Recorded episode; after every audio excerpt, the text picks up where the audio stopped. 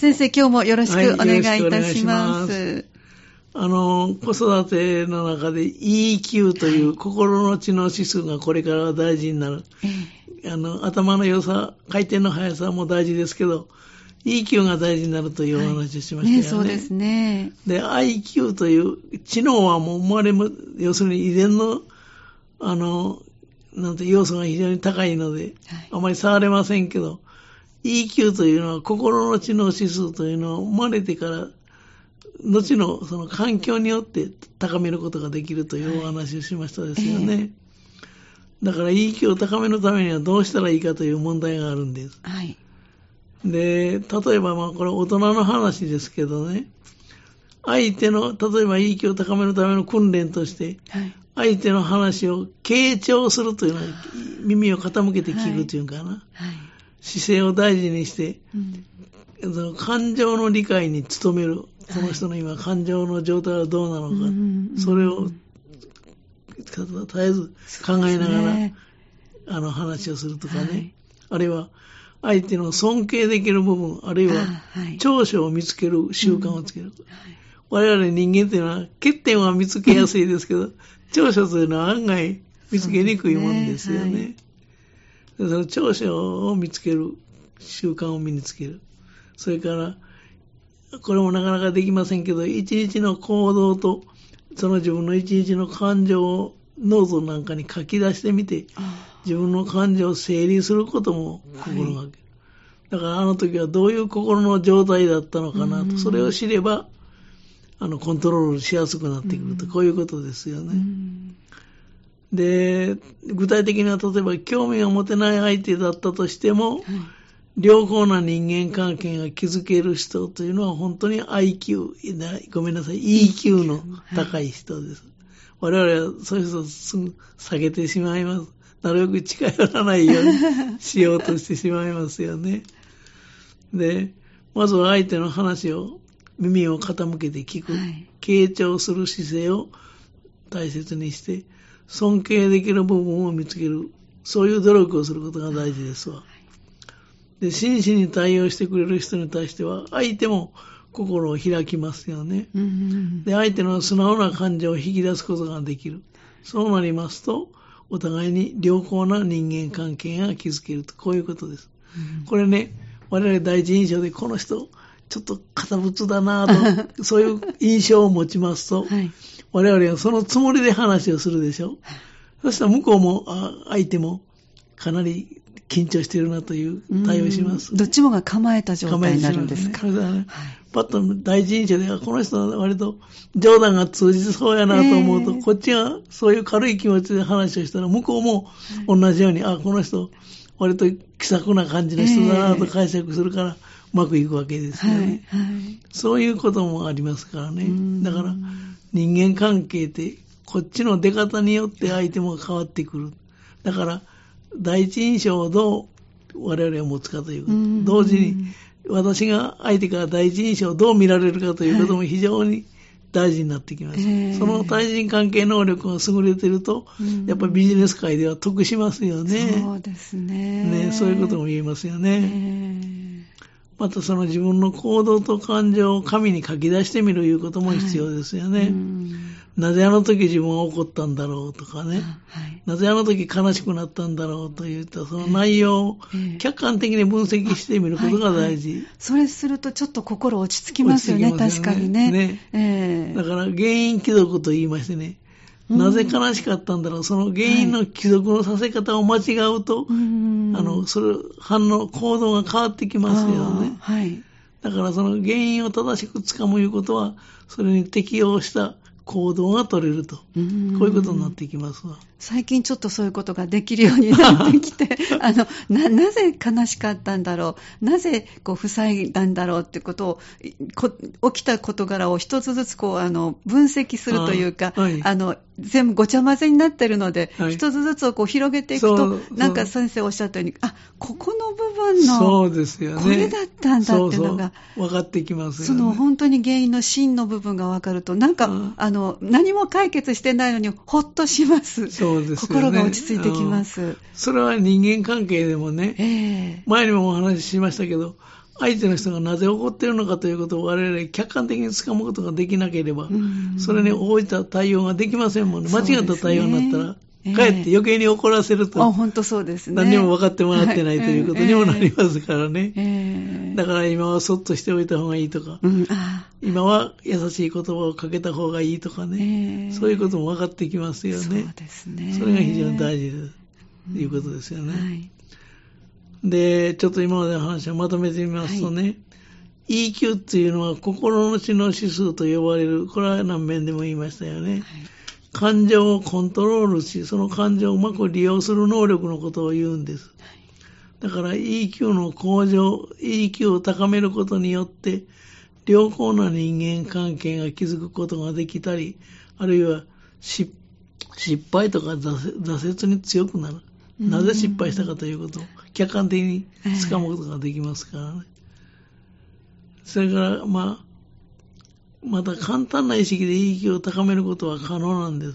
まず相手の話をよく聞くということ。これ非常に大事なことですよね。そして自分の行動と感情を紙に書き出してみるいうこともやってみたらいいと思います。そういうことから始めていくと、かなり EQ というのは高めることができると思うんです。あの、ちなみにその EQ が高い人の適した仕事、職業というのもあるんですよね。あ、はい、そうなんですね。はい。EQ が高いということは人への共感力も高い。はい。それから相手の立場に立って自分に今何ができるかということを考える能力に長けた人ですから、はい、コミュニケーション能力を活かせる仕事がいいわけ。です。はい、例えば、ね、あの接客業とかね、うんうん、それから医療関係とかね、はい、カウンセラーとかね、相談員とかね、占い師なんかもいいかもしれない。面白いです、ね、相手の気持ちをうまくつかめる、はい、確かにそうかもしれませんね。ね黙って座ればピタリと当たる。それはきっとこう洞察力がいいんでしょうね。そうですよね。えー、ほんで、あの、適当に相手を褒めることもしますからね、占い師話を聞きそれが良かったんですよ、なんてなことを話を聞きる。はい、それもし逆なことしてたら大変なことになってますよ、なんて言うて。なるほどね、はい。で、その今なぜその EQ、心の知の指数が必要なのかということですけれども、はい、逆に言いますと、AI 時代にこそ EQ が求められるということになるんですよね。はい AI、これも私も横文字もよく使いすぎると私よく言うんですけど、はい、あの、人工知能のことを AI って言うんですよね。あるいはその、人工知能の応用がかなり広がってきてますよね。はい、で、AI の技術っていうのは要するに人間の知能です。IQ の、をそれを模倣したり、あるいは広げていったり、拡大したりする。そういう技術のことを AI の技術と言いますよね。はい、で、もう一つ今からよく、今、AI 時代なんてなことよく言いますよね。はい。はい、AI 時代というのは、まあ、AI 時代の厳密な定義はないみたいですよね。そうですか。ただ一般的に言われるのは、はい、AI に仕事がその取って代わられる時代のことを AI 時代。あまあ、なんとなしに、はい、そんな感じイメージでは、はい。イメージではね、はい、しますよね。えーで、例えば単純な作業とか、機械操作の仕事はもうこれから AI にとって変わられますわ。そうですね。で、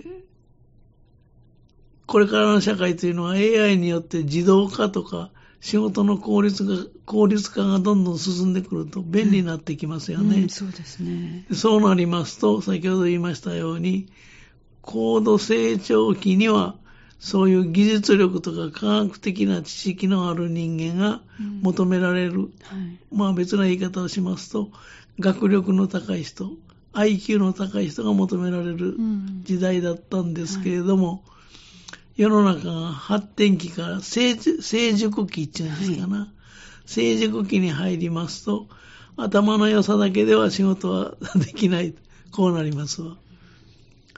で、そうなると、以前はその世の中の構造が、前にも言いましたように非常に確率的で、効率の良さが求められた時代でしたけども、役に立つ人材というのはそういう意味では、知識が豊富で、頭の回転の速い人が役に立つ。要するに IQ の高い人が役に立つ時代だったんですけど、これからは何遍でも言いますけども、価値観も多様化しますし、問題に対する成果も一つは限りませんし、ね、いろんな出来事、いろんな情報を複眼的に捉える必要がありますよね。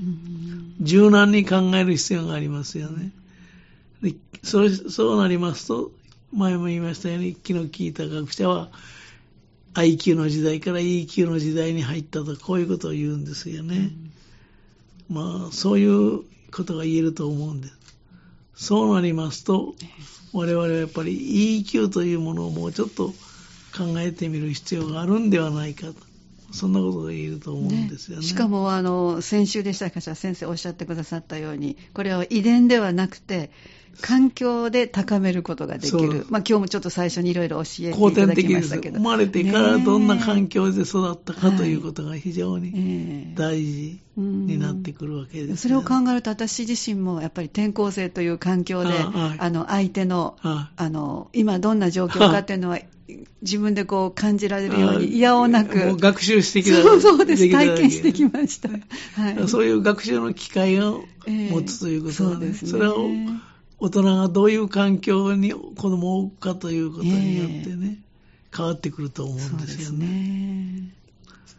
でで、さらに時代が進んで、その、はい、人工知能とかロボットが取って変わる仕事がどんどんできてきますと、はいえ。ー、人間はより複雑で多様な問題を解決しなければならなくなってきますよね。えー、そんな時代に自分の中に湧き出てくる感情どう受け止めて、それをうまくコントロールどうするかということが非常に大事になってきます。えー、で、そういう心の健康を保って、不安定な時代を生きていくことができますが、EQ の高い人は。はい、そのために EQ を高めるということは、人生の質を向上させるということにも通じると思うんです。ね本当ですね。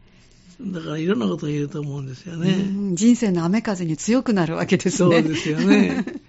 えー、でもう、もうちょっとついでに言うときますとね、はい、人工知能 AI によってなくなる可能性の高い仕事というのがありますよね。そうですね。これもよく言われますけども、単純作業とかあるいはルーティンワークと言いまして、はい、決まった手順で行う仕事、うん、あるいは同じことを繰り返す、まあ、定型型の業務みたいなものが挙げられるんですね、はい、そのなくなる可能性が高いという仕事としては、はい、具体的な仕事としては、一般事務とか、うん、今テレビのコマーシャルでも、請求書なんかでも簡単に作れます、ね、そうみたいですね。一般事務とか、はい、銀行員とか、警備係の、警備の仕事とか、それからタクシーとか電車の運転手さんなんかも、今自動運転が非常にやかましく言われてますからね。それから工場で、まあ、要するにルーティンな作業をしている人なんかは、その仕事がなく AI にとって変わられる可能性は高いと言いますよね、はいえ。ー、それからスーパーとかコンビニの店員さんなんかも考えられます。はい、今あの自分で生産して、そうですね、できるようになりますからね。年寄りはね、なかなかできない。若い人は自分でもう生産してお金を払って帰っていきますもんね、スーパーなんか、そうですね。で、亡くなる可能性の低い仕事というのもあります。はい、要するに AI にとって変わることができにくい仕事。はい、これは前にも言いましたように、例えば IT のエンジニアとか、営業の仕事、相手によって変えていかないかんからね、うん、ね。営業の仕事、営業職とか、あるいは介護の仕事なんかも、相手に応じたことをしなければいけませんのでね。なかなかその一般化できませんからね。そうですね。それからカウンセラーとか、はい、学校の教師なんかも、まあ、取って代わられにくいと言われてますよね。はい、そんなことが言われますわな。まあ、もうちょっとこの続き、はい。あの、来週もお話しいただけますか？はい、はい、ありがとうこれであの、はい、EQ の話は終わって、はい。次の目標に入りたいと思います。わかりました、はい、ありがとうございました。じゃあ、次回もよろしくお願いいたします。よろしくお願いします。この時間、港川短期大学元学長、社会心理学ご専門の大前守先生のお話をお届けしました。